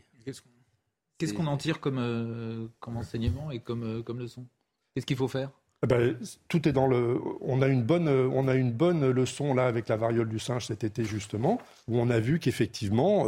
Euh, l'arrivée de la variole du singe, c'est associé à une modification des comportements sexuels. Donc en fait, c'est une modification des comportements qui, en termes de santé publique, a un impact. Je veux dire, si vous, si vous, si vous diminuez votre consommation de tabac, vous allez diminuer le risque. Oui, mais c'est moi je réduire ça. Oui, non, mais la, la question, non, mais la question de Gérard. Pas de réduire non, mais pratique sexuelle. Elle est très intéressante la question de Gérard, parce qu'elle rejoint. C'est toujours pareil. Vous êtes médecin et vous rêvez d'un monde sans comment dire, sans malade. Sans pratique sexuelle. Ou en tout cas. Mais, et, qu'est-ce que vous écrivez à la fin? Il y a presque un point de vue moral dans ce que vous dites, parce qu'évidemment, c'est un point de vue d'un infectiologue. Vous dites, face à l'augmentation des IST, les réponses des autorités de santé, de certaines associations et des politiques me semblent parfois anachroniques. Elles m'apparaissent plus gouvernées par la crainte de stigmatiser de nouveau les personnes les plus exposées alors même que l'histoire de la lutte contre le sida et de toutes les autres épidémies montre qu'il faut au contraire ne pas avoir peur d'informer et de réagir le plus rapidement possible afin d'obtenir une adaptation des comportements. Vous voyez le sous-texte qui peut exister? En fait, ce que vous dites aux homosexuels, c'est faites-moi l'amour.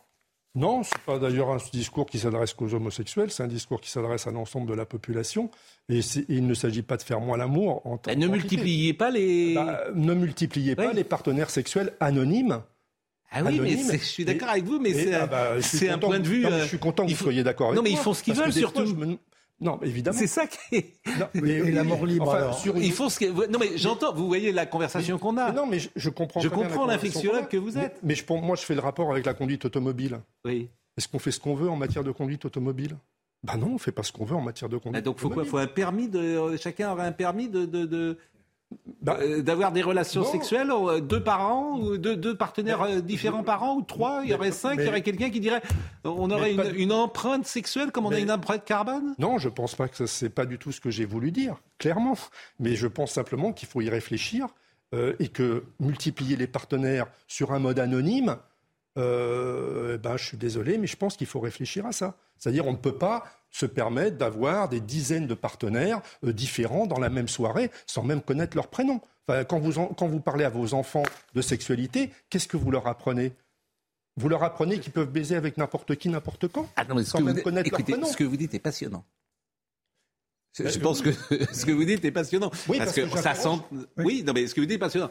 Le, libertaire que je suis peut, peut en être choqué parce que je pense que voilà, intuitivement, je me dis, les gens font ce qu'ils veulent. Mais quelque part, les prénoms maintenant. Euh, comment? Je dis, il faut demander les prénoms. Non, mais c'est important parce que ce que vous dites est fondamental. On est en train de changer de monde.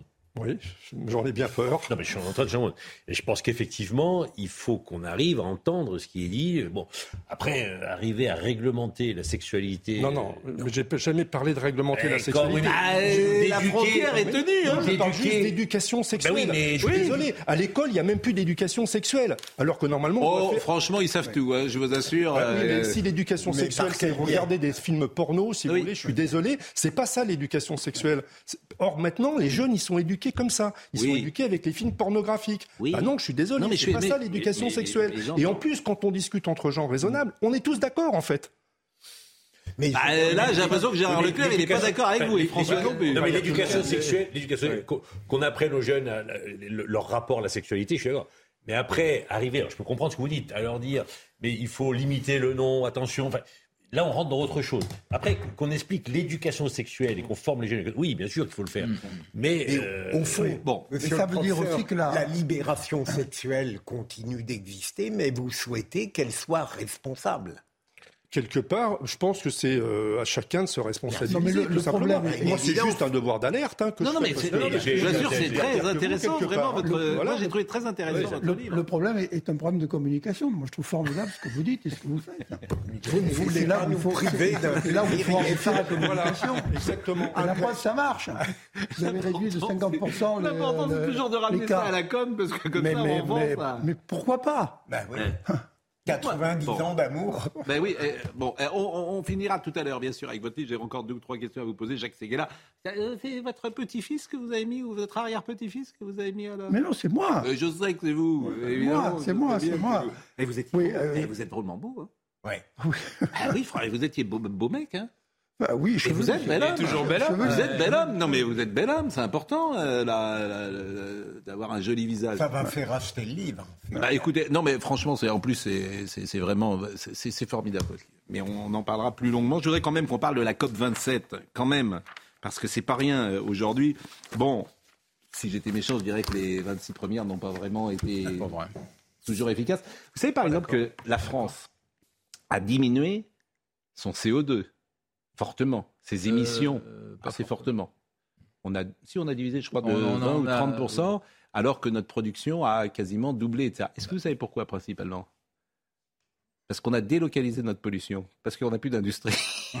Donc on a, on a renvoyé. C'est une petite partie, il y a beaucoup d'autres choses. Et pour répondre en un mot à votre question, euh, l'objectif, déjà c'est bien que l'ensemble des, des, des, pays du monde se mettent d'accord sur un objectif, mais si pour l'instant ils ne le tiennent pas vraiment. Donc le 1,5 degré en fait on est sur un trend actuellement de 2 degrés, euh, pardon, je parle de, de 2 degrés et demi d'ici avant la fin du siècle. Si on n'avait rien fait, on serait sur un trend de 3,5. Donc on a déjà mm. quand même, heureusement, et d'ailleurs chacun le voit, les voitures consomment moins d'essence, il y a quand même un certain nombre de choses qui ont été faites. Mais simplement, on n'est pas dans le bon rythme et il faut aller, il faut accélérer. Tous ces chiffres-là, personne ne peut les vérifier. Tout ce qui est dit, personne ne peut les vérifier. C'est très précis. C'est précis dans votre tête. Non, mais bon, peu euh, importe. Euh, d'ailleurs, la page demande. Non, mais je pense que c'est plutôt bien fait. Enfin, les, spécialistes, on peut toujours contester, mais globalement, les spécialistes ont plutôt bien fait leur travail. Mm. On sait à peu près ce qu'il faut faire. La vraie difficulté, c'est qu'on a mal à le faire.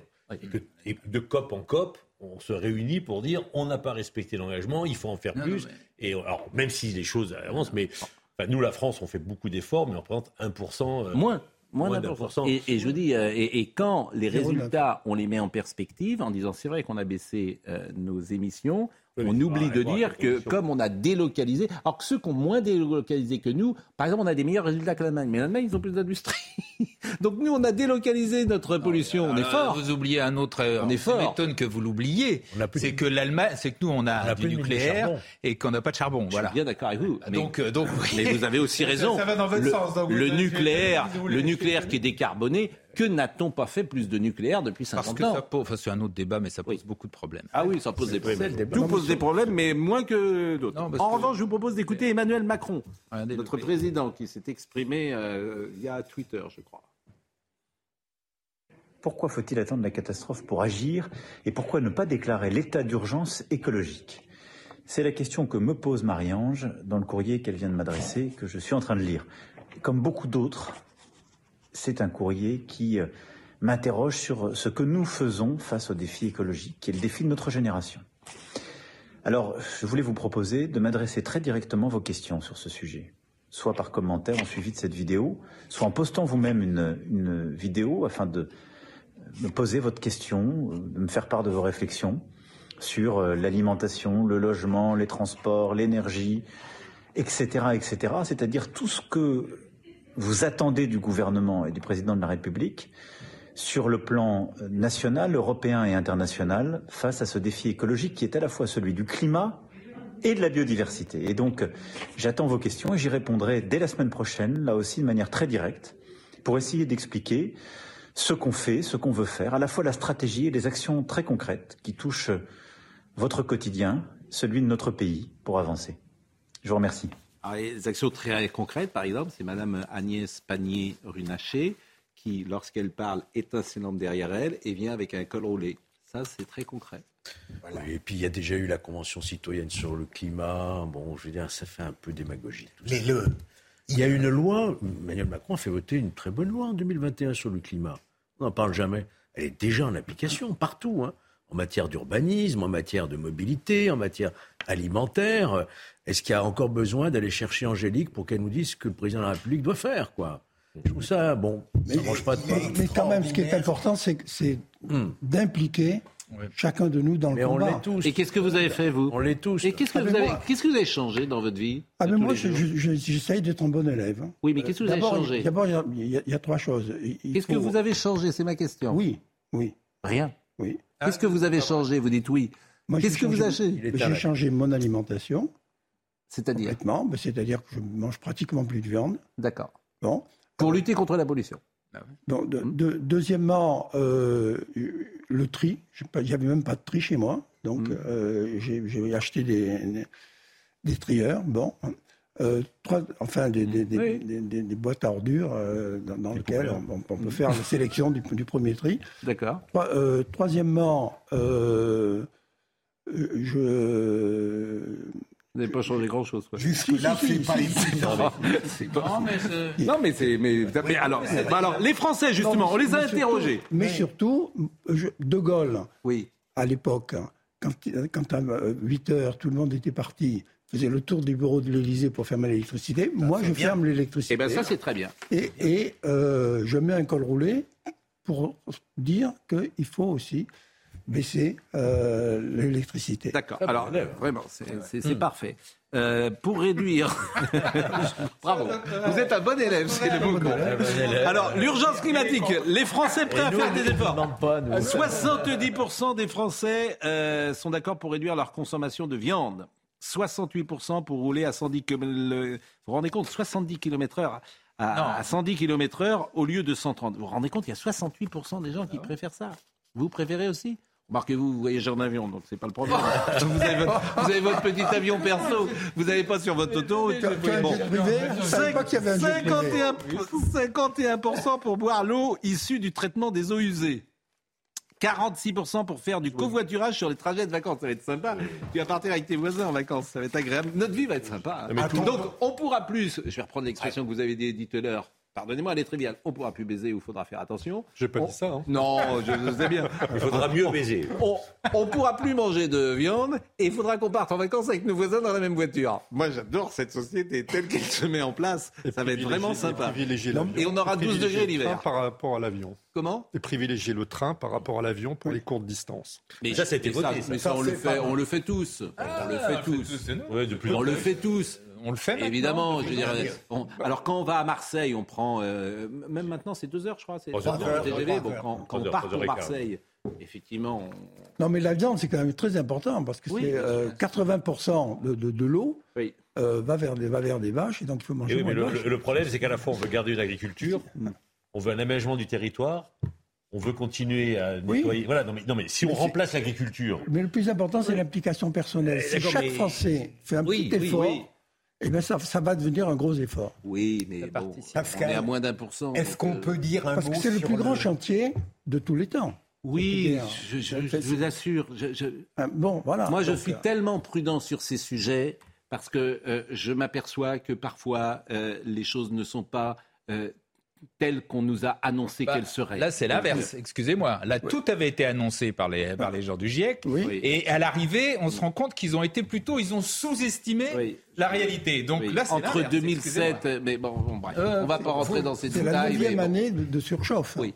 Philippe Bigère voudrait parler, vous, il a Oui. pas. euh, Vous non, mais avez Jacques. 90 ans d'amour, mais il faut Voilà, vous parlez parler tout le temps. hein. Exactement. Mais, mais Philippe. Moi, je suis frappé de voir à quel point le Emmanuel Macron fait dans ce que j'appellerais le populisme soyeux. C'est-à-dire, il envoie une vidéo aux Français pour parler d'un défi écologique qui, sans doute, est tout à fait important, mais les problèmes des Français, sécurité, justice, il n'en parle jamais. Et vous ne croyez pas que ce serait plus urgent que de nous bassiner avec quelque chose qui n'intéresse que des gens très réfléchis comme Gérard et à très long terme Mais, mais je vais vous répondre, évidemment, euh, il fait de la, pour le coup de la com, mais tous les présidents le font, mais surtout, il parle à l'espace médiatique. Emmanuel Macron. Donc il sait, quand il parle de ce sujet-là, que la une du monde sera de son côté. Voilà. Et s'il parle de sécurité, il sait que la une du monde sera de dire ben, euh, le peuple ne l'intéresse pas. Alors ça, c'est votre. C'est mon point de vue et je votre le partage, mon cher Pascal. C'est peut-être un... Bon, euh, en tout cas, le bouquin de Monsieur Combe fait beaucoup réagir. Par exemple, j'ai quelqu'un qui m'écrit ceci. Je suis en train de voir votre émission sur la sexualité et la libération des mœurs. J'aimerais bien un jour répondre aux spécialistes autorisés, c'est vous, qui nous demandent d'uniformiser nos relations sexuelles par rapport à la société. Où va se nicher le curseur de la morale? La reproduction, oui, le plaisir, non si vous êtes un philosophe écrivain intéressé par ce sujet, j'aimerais bien le développer avec ma version de l'histoire des sociétés, dit-il. Mais il n'a rien compris. Non. Bah, je pense que c'est pour ça que je vous pose. c'est vraiment un vrai problème, ça. Oui, oui, non, mais j'entends C'est-à-dire des, des, gens qui refusent de comprendre. C'est comme le procès qu'on m'a fait à propos de la PrEP sur ce livre. La PrEP, c'est 12 pages dans le livre. La PrEP. 12 pages sur 250. mais il y a des gens qui se sont cristallisés là-dessus. Expliquez la PrEP. La, expliquez la PrEP. Au XXe siècle. À un moment, faut arrêter, quoi. Et là, votre, votre, votre, euh, votre auditeur, il dit n'importe quoi. Il réécrit l'histoire, qui commence par lire le bouquin. La PrEP. Expliquez ce qu'est la PrEP. C'est-à-dire, c'est chaque jour prendre une pilule pour ne jamais contracter le virus du sida. Quand vous avez des relations sexuelles à risque. Bien sûr. Tous les jours, vous le prenez. Tous les Alors, il y a deux sortes de PrEP. Il y a la PrEP en continu, on la prend tous les jours. Et il y a la PrEP à la demande, où on la prend trois jours, enfin, le jour du rapport sexuel et les deux jours qui suivent. Voilà. Mais si on a des rapports sexuels deux fois par semaine, euh, voilà, ce qui apparaît quand même et alors, le minimum. d'avoir le voilà. Eh bien, dans ces cas-là, on est sur PrEP toute la journée. Ça évite d'avoir le sida, mais évidemment, ça n'évite pas d'attraper les autres maladies sexuellement transmissibles. Et hop, la variole du singe est arrivée. Et pourquoi, pourquoi les gens étaient Mais qu'est-ce qu'on vous a ah ben, qu'est-ce qu'on vous a reproché Qu'est-ce qu'on vous a reproché sur euh, ce Ah ben, on m'a surtout reproché d'en parler. Mais pourquoi, Quel est le quel ben, problème ça pose Ça, je comprends ben, Parce que je, parce que il y a, ça pose, enfin, il y a certains problèmes, si vous voulez, c'est-à-dire vous protégez le, une, contre une maladie sexuellement transmissible, VIH. Mais pendant ce temps-là, vous pouvez attraper toutes les autres maladies sexuellement transmissibles qui existent. Il y a une grande chose de protéger contre le VIH. Ah bah, c'est très bien. non, mais c'est très bien. Mais j'ai jamais dit le contraire. Qu'est-ce qu'on vous a reproché Le préservatif, non, mais le préservatif protège contre toutes les IST. Voilà. Alors, c'est le chapitre. D'un côté, vous avez un mode de transmission, le préservatif qui mm. protège contre tous les IST, qui vaut pas un rond. Et de l'autre côté, vous avez une PrEP qui protège que contre le VIH et qui coûte quand même relativement cher. Ah, c'est ça, voilà. Hein. Alors ça, c'est ça, Eric Comé, c'est intéressant ce que vous dites. C'est ça que je veux dire. Mais bien sûr, mais là vous l'avez dit, je voulais vous faire dire ça. un procès de mauvaise intention, mais c'est oui, la mais chose ce que, veulent pendant ce temps-là, les traitements contre la gale ou contre les poules ne sont pas remboursés. Mais ce que vous dites au fond, parce que c'est ça, le, vous dites aux homosexuels qui ont beaucoup de contacts, homosexuels ou non d'ailleurs, vous avez raison. Hein. Oui, mais il se trouve que la PrEP, c'est beaucoup, c'est surtout les homosexuels. Oui, mais on voudrait l'étendre à d'autres. Je suis d'accord. Hein. Mais au fond, vous leur dites, mettez le préservatif. Bon. Pour les raisons que vous venez de dire. Plus loin que ça, oui. Mais le préservatif, c'est un obstacle au plaisir.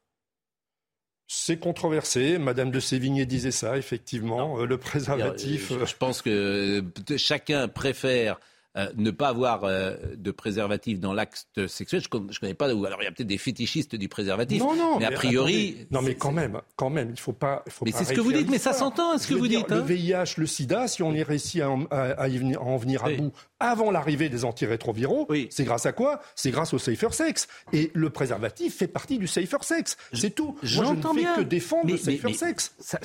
C'est assez courageux, hein, votre bouquin. Ah bah oui, très courageux, je peux vous dire. parce que je vois tous les scuds que je me prends dans la figure pour uniquement euh, soulever un problème de société et de santé publique. Mais c'est pour ça que c'est très intéressant ce que vous dites et avec beaucoup de courage. Bon, euh, justement, c'est le chapitre 10, la résistance aux traitements antiviraux. C'est très, c'est passionnant. L'émergence. Ça va arriver, ça, hein, c'est sûr. L'émergence de virus VIH résistants aux antiviraux utilisés dans la PrEP est une autre éventualité. Bah oui, bah c'est même plus qu'une éventualité, c'est une réalité. Ça existe. C'est-à-dire que la PrEP ne serait pas efficace à 100% bah, Rien n'est efficace à 100%. C'est-à-dire la PrEP est efficace à 95%, 98%. Mais il y a des échecs, évidemment. Il y a des échecs qui ont été. C'est-à-dire qu'il y a des gens qui sont sous PrEP et qui contractent le virus. Ah, évidemment que ça existe. Ça a été publié.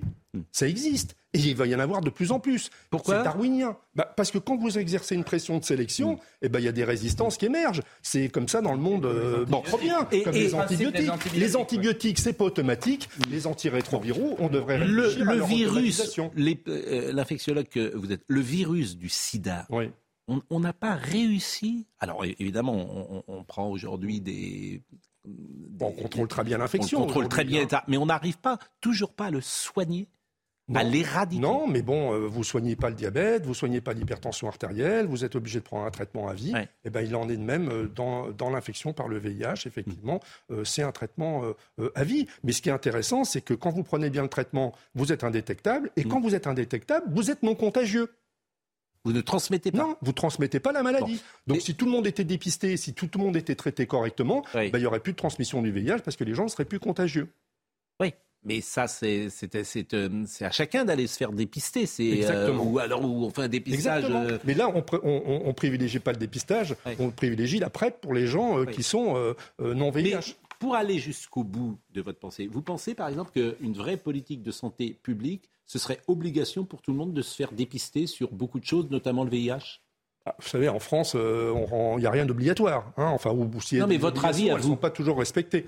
Mais non, je pense que ça ne serait, pas, ça serait pas possible. Et puis on se dépisterait tous les combien Il faudrait se dépister dans ces cas-là à chaque fois qu'on a eu une relation sexuelle à risque. Mais pourquoi pas Ceci étant, hein, pour le chlamydia trachomatis, c'est bien euh, ce qu'on devrait conseiller aux jeunes femmes.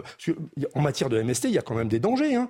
On ne parle pas des problèmes pour les femmes, mais les femmes, quand même, elles sont vraiment à risque de stérilité. Je veux dire, chlamydia trachomatis est un agent sexuellement transmissible qui rend les femmes stériles et qui en plus est responsable de grossesse extra-utérine. Mais tout le monde s'en fout.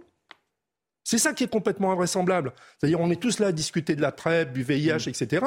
Mais les femmes qui sont Mais combien de femmes euh, contractent ce C'est un virus? Non, c'est une bactérie. Combien de femmes euh, D'ailleurs, très bien en plus. Combien de femmes contractent cette bactérie? Ah, Je ne connais pas les chiffres exacts, mais c'est des centaines de milliers. Et, et, ça, elles ne le savent pas parce qu'elles ne se sont pas faites dépister? Oui, exactement. C'est-à-dire qu'il n'y a pas de symptômes? Non, il n'y a pas de symptômes. C'est assez diabolique. Enfin, il peut y avoir des symptômes, c'est mm. comme toujours. Mais dans les maladies infectieuses, vous n'avez pas, euh, c'est pas blanc ou noir. Mm. Hein. Vous avez des personnes très symptomatiques, des personnes qui sont complètement asymptomatiques, et vous avez tous les intermédiaires possibles entre les deux. Et eh ben, il y a des femmes qui sont complètement asymptomatiques, mais malheureusement, Chlamydia trachomatis est responsable de, lésions au niveau mm. des trompes utérines et euh, bah, ces lésions des trompes utérines ont comme conséquence une stérilité quand, euh, quand les lésions sont bilatérales, une grossesse extra-utérine éventuellement. Et ça, on le contracte par euh, l'acte sexuel. Bah oui, évidemment, par voie sexuelle. D'accord. Vous n'imaginez pas le nombre de choses qu'on peut attraper par voie sexuelle. Oui, mais oui, oui, oui. Mais bon, voilà. Et surtout quand on élargit le, répertoire sexuel. Mais moins aujourd'hui. On ne pas des relations sexuelles oro-anales. Oui, mais si vous en parlez, je l'ai lu moi j'en parle. Oui. Mais moi j'en parle, évidemment. Mais on n'en parle pas dans la population générale.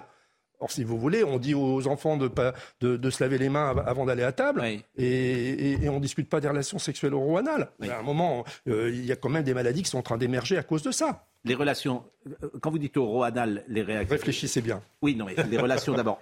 les relations oro et les, euh, vous le mettez dans le même. Oui, oui, oui, vous avez bien compris. J'ai bien compris. Oui, vous avez très bien compris. Il y a des pays qui sont en avance, monsieur le professeur, euh, par rapport à ce que vous souhaitez. Moi, je souhaite juste qu'on renforce l'éducation Il n'y a aucun pays modèle. Non, je ne pense pas qu'il y ait des pays. Si, les pays du nord de l'Europe, quand même, euh, ont assez été en avance pendant longtemps, notamment sur le dépistage des infections trachomatis chez la femme.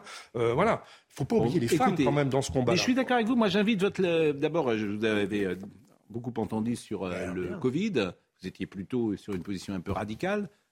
Souvent, je disais que vous étiez un enfermiste. Un enfermiste, non, vous exagérez un peu. Ah bah j'exagère. J'étais euh. moins enfermiste que beaucoup de collègues, hein. Oui, quand même, ne l'oubliez pas. Le problème, c'est qu'on peut plus aujourd'hui avoir une relation, on peut plus aujourd'hui avoir une position médium. Il faut être soit noir, soit blanc. Voilà, c'est tout.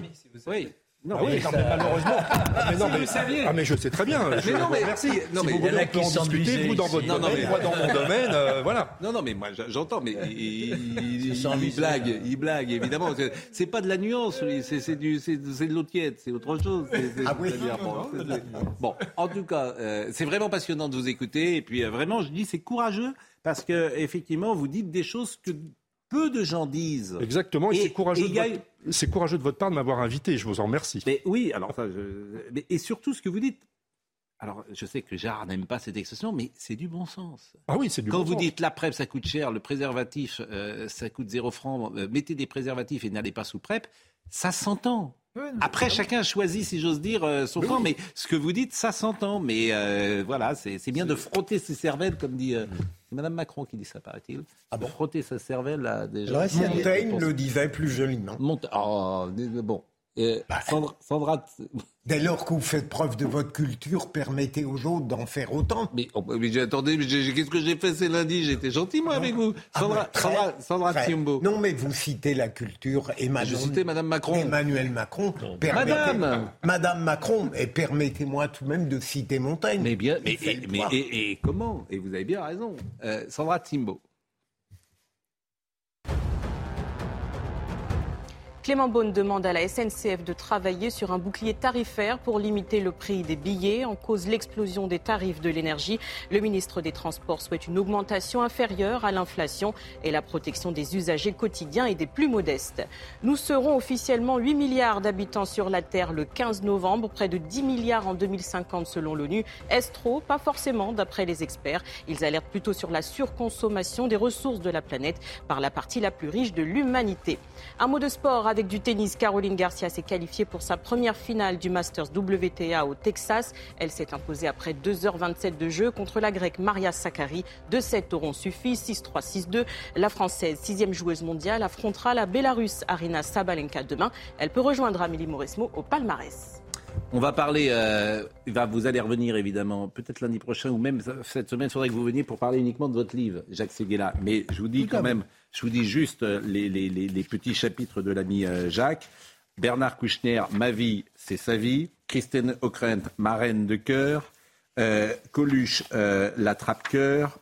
Ave César, le sculpteur de la tendresse. Jean, je t'aime, etc. Donc voilà, c'est la, couleur du, livre. Et tant mieux, puisque vous aimez les gens et vous leur dites.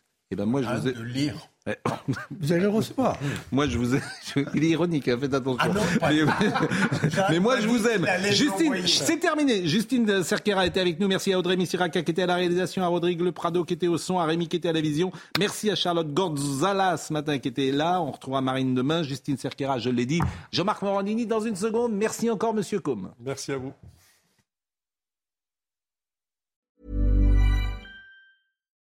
Botox Cosmetic, out of botulinum toxin A, FDA approved for over 20 years. So, talk to your specialist to see if Botox Cosmetic is right for you.